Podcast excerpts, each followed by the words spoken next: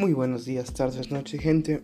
Bienvenidos a este primer episodio, un nuevo podcast que estoy arrancando, algo diferente, algo fresco que viene. Y bueno, esto va de parte de mí, Leonardo. Déjame ponerlos un poco en contexto. Eh, soy estudiante de universidad. Actualmente me encuentro estudiando la carrera de psicología y se me hizo interesante eh, ciertas partes de esta carrera, tanto que eh, quiero en este momento empezar con este podcast, este pequeño proyecto que eh, si bien a algunos les podría interesar, algunos no, pero se me hace algo interesante el poder dejar dentro de el internet y a través de todas estas plataformas algo, compartir un poco de conocimiento que se viene adquiriendo a través de pues lo que viene siendo carrera, eh, cosas que uno va comprendiendo y pues mi objetivo con este podcast es simplemente dar eh, va a ser como que una fusión una fusión un híbrido entre lo que viene siendo algo como em, algo académico, ¿no? Porque va a haber información a algo un poco más analítico, algo reflexivo y también con un propio pensamiento y con una opinión ante todo esto. Y sin más, pues quisiera empezar con uno de los temas que en este momento es muy importante y que, que quiero tocar para este primer episodio para que algo para poder empezar ya de lleno con algo, algo, pues si bien es algo totalmente sencillo ya con el paso de los episodios y con el paso de eh, cómo esto vaya funcionando y cómo me vaya gustando, obviamente se dará más adelante se podrá tener una plática un poco más profunda y tal vez se verá algo más profundo, pero por el momento pues sí, es de mi agrado empezar con esto que digo, vuelvo a repetir, es un tema que es importante no solo para mí, sino pienso, más que nada esto pienso dejarlo para futuras generaciones, quién sabe, quién me escuchará en este momento o si alguna vez este esto salió a la luz, ¿no? Uno nunca sabe, pero de todos modos quiero dejarlo aquí, quiero dejar algo para en estos momentos poder hacer al final de cuentas una plática, un, poco de una idea y poder más que nada dejar un poquito de, de conocimiento ante lo nuevo que se viene, ¿no? Pero bueno, para poder empezar, y es algo que me interesa mucho, es justamente yo en, esto, en este momento de la carrera estoy viendo la psicología del desarrollo de la, persona y para esto eh, me llamó mucho la atención unos cuantos temas que se ve sobre todo el desarrollo cognitivo de la persona, el desarrollo de la personalidad de esta y su socialización con eh, las personas, el cómo va eh, influenciando ciertos aspectos, tanto culturales, sociales o todo lo que se ve dentro del humano, al final de cuentas. Y, eh, y esto parte de qué? Pues voy a partir entonces de, de unas teorías, de, eh, y claro, desde cierta del niño, ¿no? Desde un poco de su nacimiento, que empieza a tener conciencia, y de ahí para adelante hasta quiero acabar con... Eh, la edad del preescolar, ¿no? El desarrollo, cómo va a ser este desarrollo cognitivo y lingüístico y también físico de, esta persona, porque no solo la psicología se, se concreta únicamente a la, a la, mente, sino que también explora un poco más allá el razonamiento, el aprendizaje, lo físico también que se puede llegar a pasar el niño, todo lo que tenga que ver con el ser humano y que influye concretamente a la mente, a la psique de la persona, es para un psicólogo eh, súper eh, interesante y de mayor importancia, ¿no? Es lo que trata de analizar, lo que trata de descifrar al final de cuentas. Y sin más, pues eh, hay teorías que explican mucho sobre el desarrollo tanto sensorial y perceptual de este, del, del humano. Hay como tal una influencia en el entorno del aprendizaje, que es que el niño construye impresiones a través de asociaciones, por ejemplo, la experiencia, el desarrollo, la percepción de este mismo ante todo lo que viene a converger en su mundo. La otra es una teoría eh, eh, teológica, una, una, teoría que, en el que dice que todo ya está organizado y el niño solo se encarga de percibirlo y, adecuarlo eh, de acuerdo a una organización y esté liberando energía, ¿no? ¿Qué, nos quiere decir esto?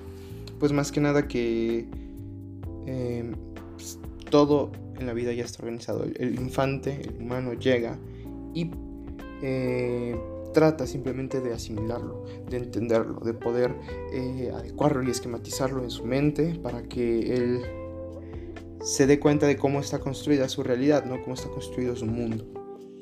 Em, también es muy importante eh, recalcar una teoría cognitiva evolutiva, que es en donde el humano construye su realidad, la persona es la que construye y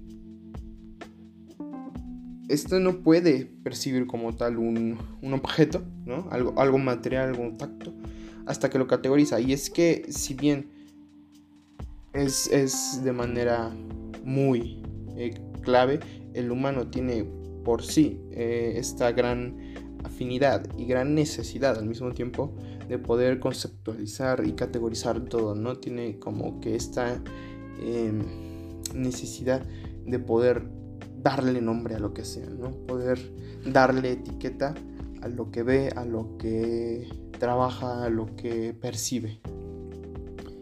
¿Y qué pasa? ¿Qué, ¿Cómo es que este llega a, a percibir, a, a sentir algo?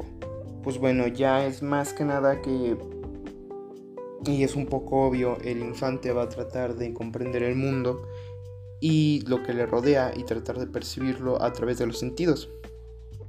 Pero para esto tiene que haber un crecimiento, un, desarrollo de estos mismos sentidos.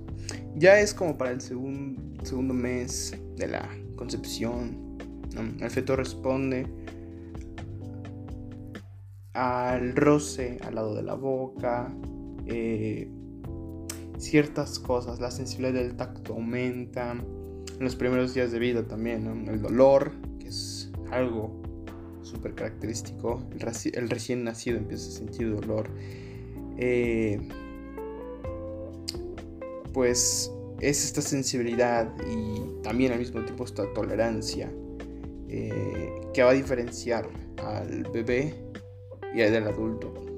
Y va justamente a marcar los cambios. Aquí es cuando, desde mi punto de vista, como se empieza a, crear la personalidad de todo humano, que va a ser diferente. ¿Qué tanto sufriste? ¿Qué tanto dolor te causó? ¿Qué dolor sentiste? ¿Tuviste o, si alguna vez tuviste dolor? Bueno, todos, ¿no? Pero, pero ¿hasta qué punto y cuántas veces? Esa es la, la pregunta, la que podemos empezar a marcar y va a ser un diferenciador, claramente, eh, si estamos hablando de, de la, de la psique de la persona. Pero entonces, eh, como decía, estos sentidos están desarrollando el oído, el tacto, la, la visión, el gusto, cada uno diferente. Con todo eso lo juntamos, una persona que escuchó, que vivió, que sintió, va a ser muy totalmente diferente a una que no lo fue en su momento, ¿no? Que, que una persona sintió dolor, la otra sintió toda alegría y sintió un amor siempre eh, a través de la familia. La otra tal vez no tanto. Y ahí va marcando las primeras diferencias del, del ser humano. ¿A qué? Primero,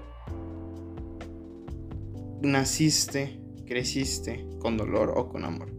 Creciste con una sensibilidad, un tacto increíble o no. ¿no? Todo eso es lo que va a marcar eh, primeras instancias, los primeros cambios y la primer eh, gran eh, concentración y gran, más que concentración, es como una transformación y poco a poco un crecimiento de este mismo, de esta misma conducta y carácter del, ser humano, ¿no? Pero ya después vamos con algo un poco más interesante y es algo que se va desarrollando no ya en los primeros meses, sino ya después de varios años y es el tanto desarrollo del lenguaje como de la cognición. Eh, y pues claramente el lenguaje eh, para el humano es es súper importante, es algo que nos define a nosotros. Eh, más que nada una comunicación humano, humano a humano. Que claro, los animales también tienen su forma de comunicarse, pero la de nosotros ha llegado a niveles que uno no se imagina. Nosotros hemos inventado, hemos tratado de comprender también eso mismo que hemos inventado, ¿no? El lenguaje viene de, eh, de, crear unos conceptos, de tratar, como decía al principio, de poder entender la vida, entender nuestro mundo, qué está pasando. Eh, y claro, el lenguaje va a depender también y la percepción de este a través de el, lugar donde te ubicas. Eh, el, mundo y todo lo que hay a su alrededor es muy diferente, no es lo mismo que yo que vivo en cierta parte del mundo a que algún europeo por allá. Claro, su contexto, su, su forma de vida, y su percepción del mundo va a ser muy diferente. Pero ¿qué? ¿El desarrollo cognitivo qué? Pues entonces, bueno, es mucho más que la suma de nuevos hechos e ideas. Es un almacén, ¿no? Es un almacén de información. Este desarrollo que vas a... Eh, este desarrollo, el niño eh, observa toda la información que pasa a su alrededor y, lo llega a mandar al inconsciente, ¿no? Este inconsciente que nos hablaba, hablaba Freud. Pero según Piaget, nuestros procesos mentales cambian de forma eh, radical. Es lenta, pero desde el nacimiento hasta la madurez. Porque constantemente nos esforzamos por darle un sentido al mundo. Y eso es algo importante. No es lo mismo el Leo de hoy que está platicando, que está tratando de darles esto al Leo de algunos 10 años, supongamos que mis ideales van a cambiar, mi ideología va a cambiar, mi forma de pensar va a cambiar, mi forma de actuar va a cambiar. Entonces, estos pequeños procesos mentales que nos hacemos, que poco a poco se van a ir construyendo desde que nacemos, desde que tenemos uso de conciencia hasta que vamos a morir. Uno siempre cambia, uno siempre eh, toma diferentes acciones, decisiones en su vida y son las que llegan a definirlo. Y bueno, Piaget es un autor, eh, un psicólogo, decía que todas las especies heredan estas eh, tendencias básicas o funciones invariantes, así, así le tenía el término. Eh, estas primeras instancias, bueno, más bien tendencias, perdón, es hacia una, hacia una organización, hacia una combinación, el ordenamiento de esta una recombinación y, reordenamiento de las conductas y los pensamientos en sistemas eh, coherentes. Hablaba de una organización, la gente nace con una tendencia a organizar sus procesos mentales en estructuras psicológicas, las cuales contribuyen a nuestros sistemas para comprender el mundo e interactuar con él. Las estructuras sencillas se combinan y se coordinan de forma continua para volverse más complejas y, por lo tanto, eh, más efectivas. Piaget les da un nombre especial a estas, eh, que son esquemas, esquemas, y es algo que se tiene muy presente, es algo fácil de recordar, eh, unos de estos esquemas mentales, ¿no? Como también mapas mentales. Eh, estos esquemas o mapas son básicos de la construcción del pensamiento, según Piaget. Eh, se trata de unos sistemas organizados de acción o pensamiento que nos permiten representar mentalmente o pensar acerca de algo, los objetos y los conocimientos de nuestro mundo, ¿no? Entonces tenemos algo así como de que veo algo o aprendo algo y trato de asemejarlo, trato de hacer un esquema en mi mente, ¿no? A ver qué pasa. Empezamos, ahora sí que se empieza desde una pequeña parte de un concepto, por ejemplo, y empezamos a, a, deconstruir ese concepto, ¿no? A ver de, de dónde dónde viene, qué es, y vamos parte por parte eh, asimilando todo eso. Y justamente viene de una adaptación, de una asimilación y de una acomodación. Esos son unos procesos básicos. Entonces, se junta eso, asimilación, acomodación, nos da una adaptación. Es, lo que nos hace eh, sobrevivir y adaptarnos a, las nuevas tendencias, adaptarnos al mundo que nos rodea. Eh, también los seres humanos eh, dan esta tendencia a adaptarse a, su, ambiente. Eh, existe la, la, asimilación, como yo les decía. Tratamos de asimilar lo que estamos viendo, lo que estamos oyendo o lo que estamos percibiendo, tocando. Y una vez asimilado, eh, se da una acomodación en nuestra mente. Para poder darle un contexto, para poder darle un significado, al final de cuentas, un significado propio, porque una cosa es eh, lo que te dicen, eh, lo que llega a ser esta, eh, este objeto, el cómo lo ve una persona y cómo le ha dado su, su esencia, pero tú desde un punto de vista tal vez con algo un poco más de experiencia vas a decir, ok, es esto, pero combinado con algo que tú ya sabes, un conocimiento ya previo. Entonces da un sentido a los acontecimientos del mundo, ¿no? Implica tratar de comprender algo nuevo y ajustarlo a, nuestro propio, a nuestra propia cognición, al final de cuentas, ¿no? No todos pensamos igual y no todos aprendemos de, la misma forma, entonces cada quien le da su momento, su, su propia esencia y su propio concepto ante, ante todo esto, ¿no? Eh, hay algo muy interesante que decía Piaget y hablaba de un equilibrio. Según Piaget, eh, la organización, la asimilación y la acomodación podría considerarse como un tipo de acto de un equilibrio complejo. En su teoría, los cambios reales del pensamiento ocurren mediante el proceso de equilibrio. ¿No? Este, este es un acto que busca un balance en nuestras vidas. Tratamos de buscar siempre esto, no solo en nuestra mente, sino también físicamente, un balance que nos pueda, em, más que nada, llevar a una vida plena, al final de cuentas. Pero existe el desequilibrio. Si es que el esquema y el equilibrio, Piaget lo venía siguiendo con esto de los esquemas, ¿no? no produce un buen resultado, un resultado satisfactorio, surge entonces este desequilibrio. Esto, para las personas, para nosotros, nos sigue motivando, nos motiva a buscar una solución, ¿no?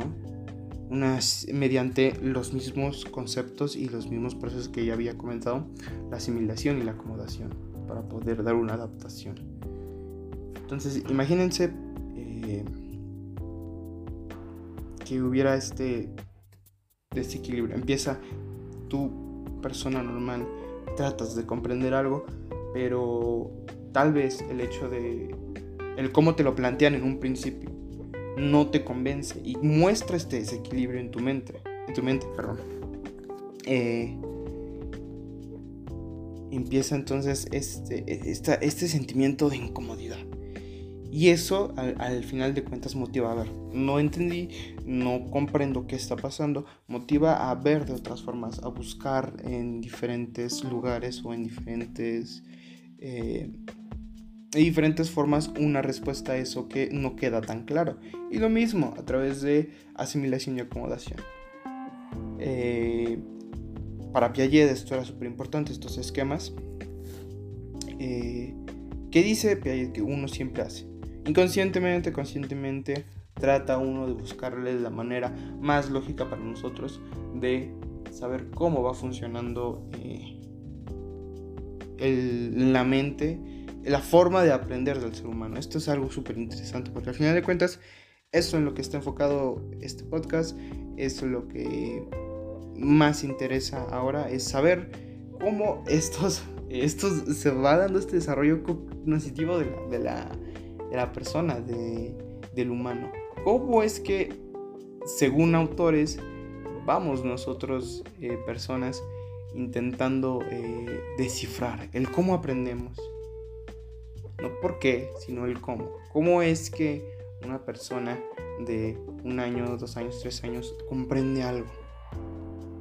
Autores dan esto, Piaget nos, nos da este, estos conceptos. Son interesantes y es una forma diferente de, ver todo lo que está pasando. ¿no? Es, lo interesante de esta que es lo interesante de, de, lo que me estoy encontrando en la carrera.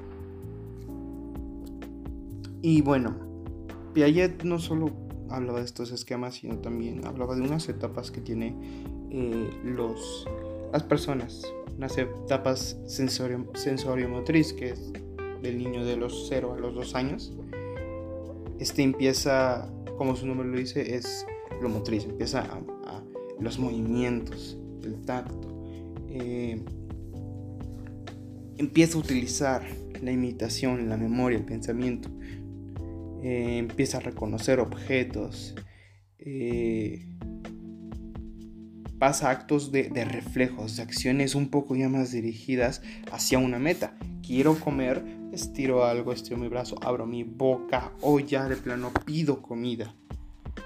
Ya es algo más enfocado a, esto. Una etapa preoperacional que es de los 2 a los 7 años. Eh, desarrolla gradualmente el uso del lenguaje y empieza aquí a verse el lenguaje y la capacidad de pensar de una forma simbólica. Eh, ya empieza después de los dos, de, perdón, de los 7 a los 11 años eh, unas operaciones más concretas. Es capaz de resolver eh, problemas un, poco más concretos, prácticos más que nada. De una forma lógica, entiende las leyes de la conversación y es capaz de clasificar y completar eh, unos esquemas ya un poco más complejos. da paso a algo que viene siendo operaciones un poco ya más formales, que es de los 11 años hacia adelante, que ya es capaz de resolver problemas ya no prácticos, sino abstractos también de forma lógica. Su pensamiento ya se vuelve un poco más científico y se desarrollan también preocupaciones acerca de los temas sociales y su identidad, porque ya aquí empieza un punto súper importante para el desarrollo del ser humano y es el hecho de convivir en sociedad, entender no a gran, no específicamente, pero sin entender a grandes rasgos lo que significa tener un papel en la sociedad. Eres un individuo dentro de esta sociedad y tienes que empezar a marcar tu propia identidad, ¿no? Eh, dentro de un eh, conjunto, vives en una población, vives dentro de una comunidad al final de cuentas, pero dentro de esa comunidad no todos somos iguales, cada uno es diferente y cada uno tiene que dar, em, empezar a formar su propia identidad. Un individual, un individualismo en este, si lo queremos ver de esa forma. Pero con Piaget es más que suficiente hablar de eso, sino también hay otros autores que lo desarrollan de una forma eh, no tan concreta. Para mí Piaget es, es increíble como lo va desarrollando. No puedo abordar tanto pero sí es como que se me hace lo más esencial de, esencial de su trabajo y de sus teorías. Vygotsky habla de un nivel de desarrollo real.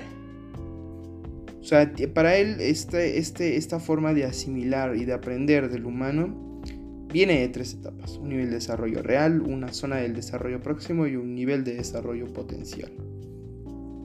¿Qué es esto? En el nivel de desarrollo real, las funciones que... Porque habla aquí de estudiantes, habla de estudiante maestro.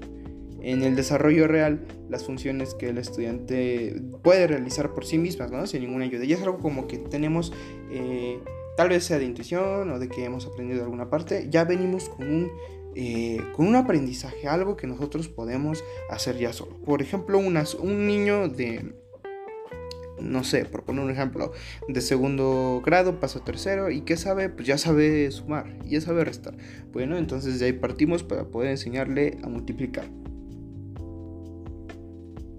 Y entonces ahí es ahí cuando viene la zona del desarrollo próximo. Son funciones que se hallan en un proceso de evolución, donde vamos a empezar este proceso a, a encontrar algo nuevo.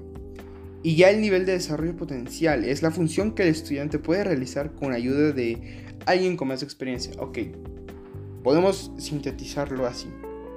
Un estudiante viene con, como vuelvo a, poner el ejemplo, un estudiante de segundo año viene de aprender sumas y restas, eh, lo que quiere desarrollar eh, próximamente es la comprensión de la multiplicación. Bueno, el potencial es de que la zona, el nivel de desarrollo potencial es de que se espera que con ayuda de, la de un una persona mayor y con experiencia, en este caso sería un maestro, pueda enseñarle a multiplicar. ¿Cómo? De diferentes maneras ya el, mentor tendrá que explicarle al, al estudiante a su forma, debido a su experiencia. Oye, yo supe multiplicar de esta forma, te la voy a enseñar.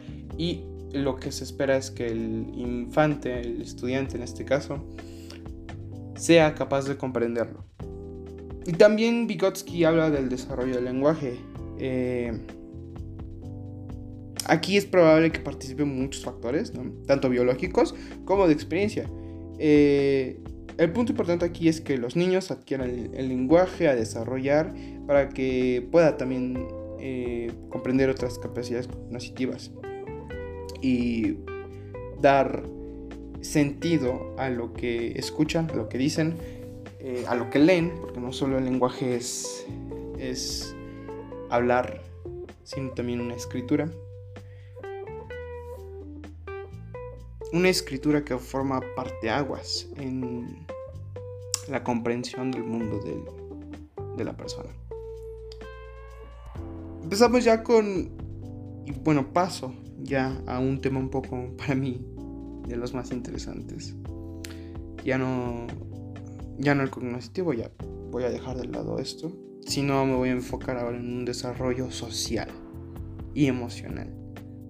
A mí me llama mucho la atención lo social, es increíble todo como sociedad vamos construyendo esta realidad, ¿no? Y el individuo se forma también gracias a eso, ¿no? Eh, yo en, alguna, en algún momento de mi vida escuché una frase que hoy en día me sigue impactando, que el individuo nace del colectivo, ¿no? Tú no... ¿Por, qué? Porque y tiene mucho que ver con esto. Eh, el, el colectivo en sí quiere decir pues, las personas que te rodean. La cultura, el contexto donde te vas a desarrollar, la sociedad en sí. Entonces, la sociedad va, bueno, viene y te empapa con todo la experiencia que muchas personas vienen trabajando. Porque tienes un nombre, ¿por qué escogieron ese nombre? Tiene ya que ver con algo de más atrás. ¿Por qué te querían de cierta forma? ¿Por qué hacen esto? ¿Por qué hay leyes? ¿Por qué hay de alguna forma un poco más sencilla de verlo es de que tú no naces, bueno, ajá, no naces con algo que se te haga diferente a los demás. Y sé que suena hasta un poco raro, pero si nos ponemos a pensar, eh,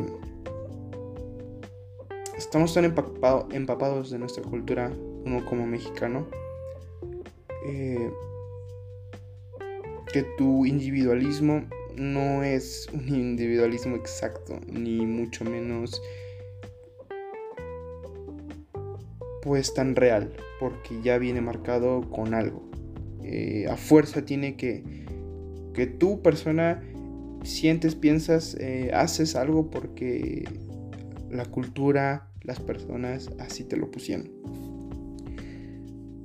Pero bueno, em, dentro de estos desarrollos sociales y emocionales del, del infante, hay un autor que habla de la comprensión emocional, se llama Ainsberg. Este analizó los vínculos entre el control voluntario y el reactivo de la conducta de los niños entre 4 y 10 años. Eh, se le asoció a problemas conductuales. Estos vínculos, eh, las personas, el tener control hacia unas cosas, llega en su, en su este, análisis encontró que se asoció estos problemas eh, conductuales con, con estos niños al, al, al, darles cierto control o no de algunas cosas. Em, otros estudios denotan que aquellos niños con los que se experimentó son conscientes de sus emociones, tienden a ser mejores negociadores, eh, por lo tanto se le, asocia con una comprensión emocional y el desarrollo del, comportamiento saludable, a, los que se le llama como competencia emocional, ¿no? Pero bueno, eh, hay algo importante aquí es que las creencias, la emoción real, lo que se manifiesta, la capacidad para también para ocultar las emociones. Las emociones dependen de lo que creemos y no de lo que uno es. Eso según un estudio de Harris Johnson eh, indica que lo que niños entre de 6 años eh, predicen las emociones según el suceso, ¿no? Y no así como los niños de, de 4 basados que en lo que creen o sea, lo que, lo que puede llegar a pasar en una situación. Pero para este, esta, este desarrollo social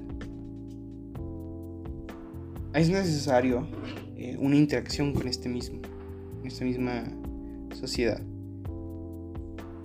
También tiene que ver mucho con el lenguaje. Porque es una forma de comunicarnos, es una forma de, de interaccionar con las personas que nos rodean.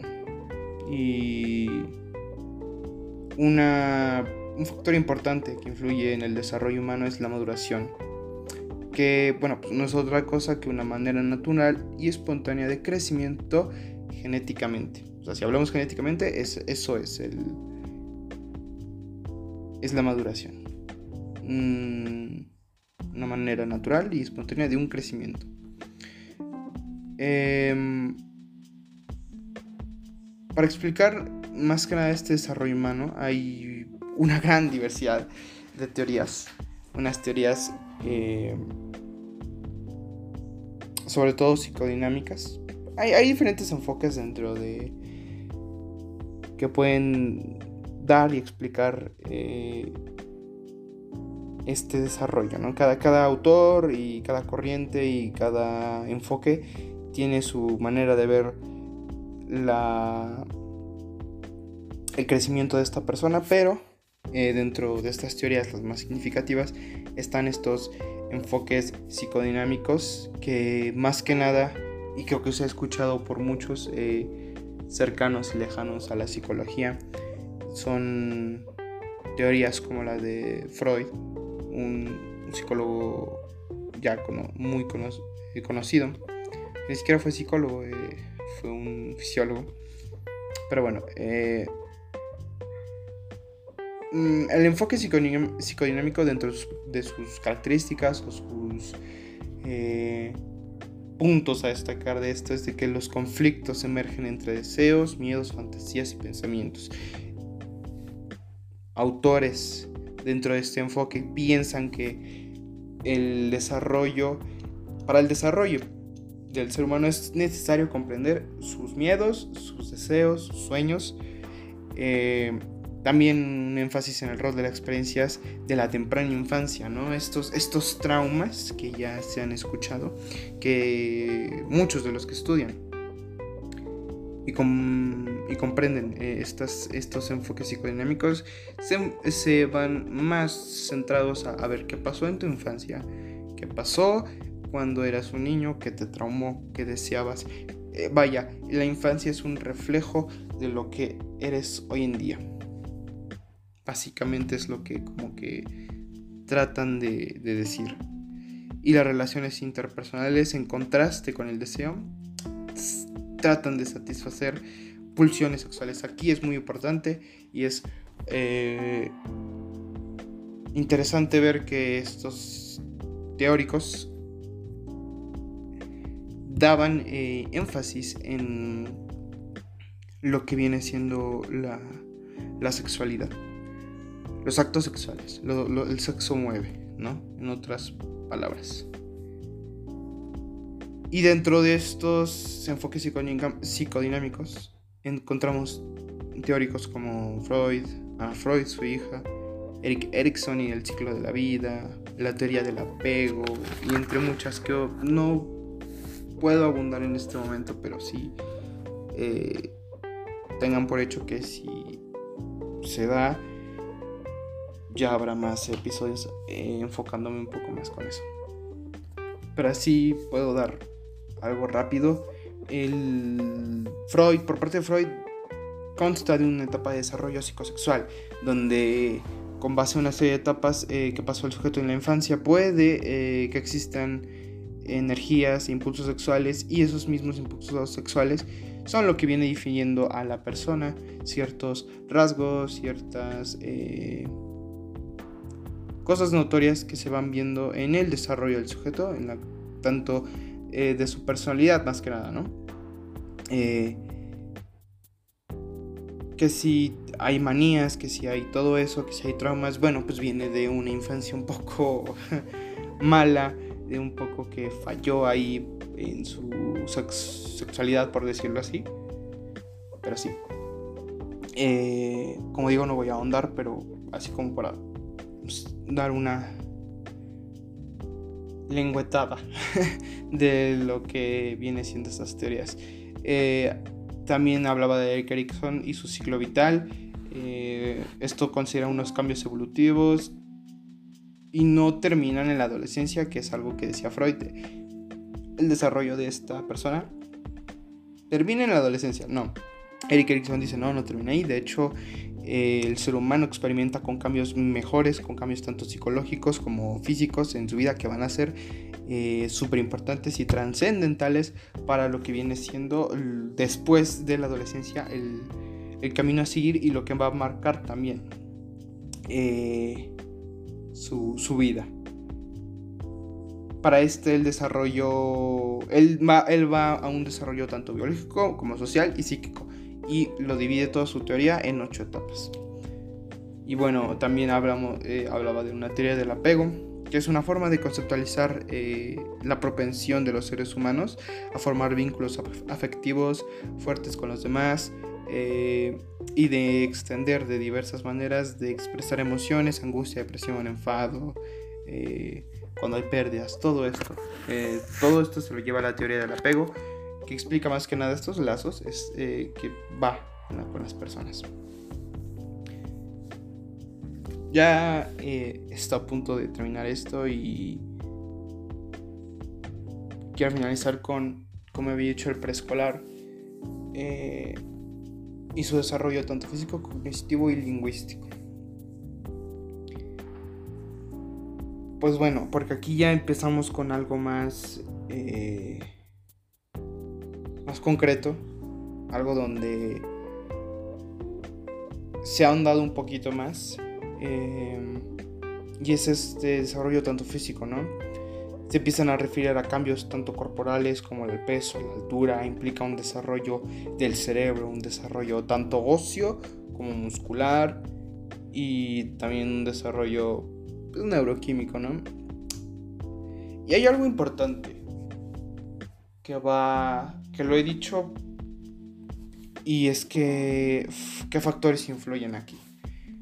Aquí pues no solo influye ya no el ambiente, sino también va a influir la genética, la alimentación también. El cómo se va dando estos tratos con las demás personas. Y se ve más que nada uno de los cambios en el ser humano a partir del preescolar. Es la maduración esquelética. Los huesos se desarrollan, se endurecen por medio de ¿qué? Una osificación. Hay una edad esquelética, una madurez de estos. Eh, hay un desarrollo también psicomotor, unos logros motores eh, que los niños van realizando y que son muy importantes en el desarrollo. Eh, estos logros tienen una influencia importante en las relaciones sociales más que nada, ¿no? Ya que efectúan gestos, símbolos que podemos como sociedad entenderlo, ¿no? Es una forma de comunicación. Hay una motricidad, eh, estas habilidades motoras finas o gruesas que van a influir en cómo el niño se va a ir desarrollando, ¿no? Hay un control sobre esto, estas acciones musculares. Eh, hablamos de un control respiratorio, que es esta atención interiorizada que controla el tono muscular y la relajación segmentada. Eh, se relaciona también con el comportamiento, eh, con la emoción y con la atención. Estamos, también hay un, eh, un tono muscular, una coordinación que todo humano tiene que pasar por eso. Es una dinámica tanto visual como manual este genera un juego muy importante, ¿no? Eh, en, la mejora de los mandos nerviosos y en la precisión de las sensaciones y la, propia percepción que se tiene eh, del, de nuestro ambiente. Aquí da un parteaguas y es algo importante la ejercitación neuromuscular, porque la coordinación no solo es eh, algo que viene haciendo nuestro cuerpo, las, nuestras manos, nuestros pies, sino también nuestra mente, nuestro cerebro, a ver cómo puedo hacer esto, cómo puedo empezar a agarrar eh, cierto equilibrio al poder pasar por ciertos espacios, ¿no? Eh, y seguimos, que casi lo vengo diciendo durante todo este podcast, pero es algo súper importante, que es un desarrollo cognitivo lingüístico. ¿No? El niño en, a temprana edad es libre e imaginativo. Y pues esto va cambiando a través de su comprensión mental, ¿no? Los 3 y 7 años se hallan eh, en, la, en la llamada etapa de niñez temprana, caracterizada por grandes procesos de su capacidad de pensamiento, de lenguaje y de memoria. Y el lenguaje aquí para el niño se convierte en un medio de comunicación social, para él, para todos. Y empieza también algo muy importante en el sentido social. Y es que el niño en esta edad empieza a, imitar. A imitar, a, a copiar lo que un modelo a seguir hace. En este caso puede ser un papá, puede ser una mamá, puede ser un hermano. Normalmente son el papá y la mamá, a quien sigue, a quien trata de imitar, copiar, porque los ve como esta figura de, de oh, tengo que, ser cruel, o esta figura que, que, trata de comprenderla y que al mismo tiempo trata de, de ser como él, al querer, al querer entender la función de un padre, al entender la función de un adulto, trata de imitarlo. Y es ahí donde no solo, no solo el humano, el, infante más que nada, el preescolar, eh, tiene que, ahora sí que saberse las percibir. No, pues te tienes que, como creo que se ha estado interpretando esto, de que el niño poco a poco tiene que ir a interpretarse por sí solo. No, porque aquí influye el, el papá, la mamá, el maestro, el hermano, y es por eso que yo decía al principio que la sociedad te hace a ti. Si no es un 100%, te hace. O sea, todo en esta vida influye, lo biológico, lo genético, lo ambiental, lo social. El contexto donde vives. Lo genético, ¿de qué? Pues em, si ya empezamos con fallas genéticas y proponer un ejemplo rápido así, eh, síndrome de Down, autismo, estos, estos eh, pequeños síndromes, eh, estos llegan a causar problemas tanto en el desarrollo hasta físico como mental de la persona, ¿no? Mm, las capacidades cognitivas obviamente no van a ser las mismas de una persona entre comillas vamos a ponerlo así, normal, a que una persona con cierta alteración genética que viene afectando eh, este, tal vez su cerebro, su capacidad de interactuar, porque no solo invade esto, ¿no? no solo invade lo físico, sino esta, esta capacidad de poder comunicar algo de hasta coordinación o, o cierto eh, interacción con el humano. Entonces de esa forma influye lo, genético, el, ambiente, eh, no estás rodeando, sino estamos rodeando de un lugar donde hay mucho ruido, donde hay mucha contaminación, obviamente va a afectar al, no solo al infante, sino a las personas que están a su alrededor, que van a repercutir en las emociones y la percepción de, de, de, la persona que va creciendo, que, va, que quiere comprender este mundo y si ve que es un mundo, que su contexto es un ambiente tóxico, eh, ruidoso, de problemas, va a crecer con eso. Lo social, como ya venía diciendo, el, el hecho y con los primeros que hacemos interacción, a nuestros padres y son como que lo, lo, lo más seguro a seguir. Mi papá hace esto, va, yo no necesito hacer.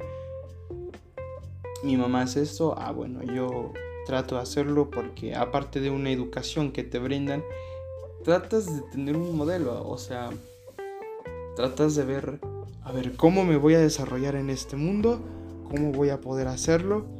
Ah, pues lo más cerca que tienes a poder probar suerte y poder eh, entender de mejor manera todo esto es el padre, la madre o el tutor, lo que sea ahí que, esté dando guía a, la persona. La imitación es algo trascendental en, los primeros años de vida. No siempre lo va a hacer, solo va a ser en, en la infancia del, del pequeño. En el modo de que Ah, si mi papá miente, tal vez yo voy a mentir. Si mi madre hace esto, yo también lo voy a hacer. Hablan con groserías, yo lo haré. Se portan de cierta manera, yo también lo haré. Todo esto suena muy cliché, pero es la verdad. Es una forma de cómo el humano va eh, tratando de darse su identidad en este mundo. Y bueno, eh, Sé que ha sido largo, sé que ha sido pues más largo de lo que yo quería, la verdad. Pero pues espero que les haya gustado. En este momento no, no, quiero agregar mucho porque ya, ya, me expandí demasiado. Pero sí, em, a través de todo este podcast pues he dado eh, un poco de de mi conocimiento, de lo que he estado leyendo, lo que he estado... lo que me han estado enseñando en todo esto. He estado leyendo aquí de, lo que tengo y tratando de dar mi punto de vista como siempre, un, pequeño análisis, un pequeño pensamiento, comentario al final, eh, para poder expandir esto y pues... la verdad no sé cómo despedir esto. Pero pues quien lo haya escuchado espero que lo hayan disfrutado, que hayan que haya sido de su agrado y que pues se pueda comprender esto. Y pues si a esto le va bien, seguiré subiendo más contenido así y porque a mí me ha gustado, me ha gustado eh, poder dar plática ante todo esto. Y sin más, pues creo que ya sería todo por hoy, por, eh, por este momento, por este primer episodio del podcast. Espero se reciba bien. Y si es así, pues si la vida y las cosas salen para mejor, pues yo estaré aquí en otro episodio. Por el momento, pues muchas gracias por escuchar, muchas gracias por quedarse aquí hasta el final. Y nada, tal vez nos veamos en la próxima, si es que lo hay. Chao.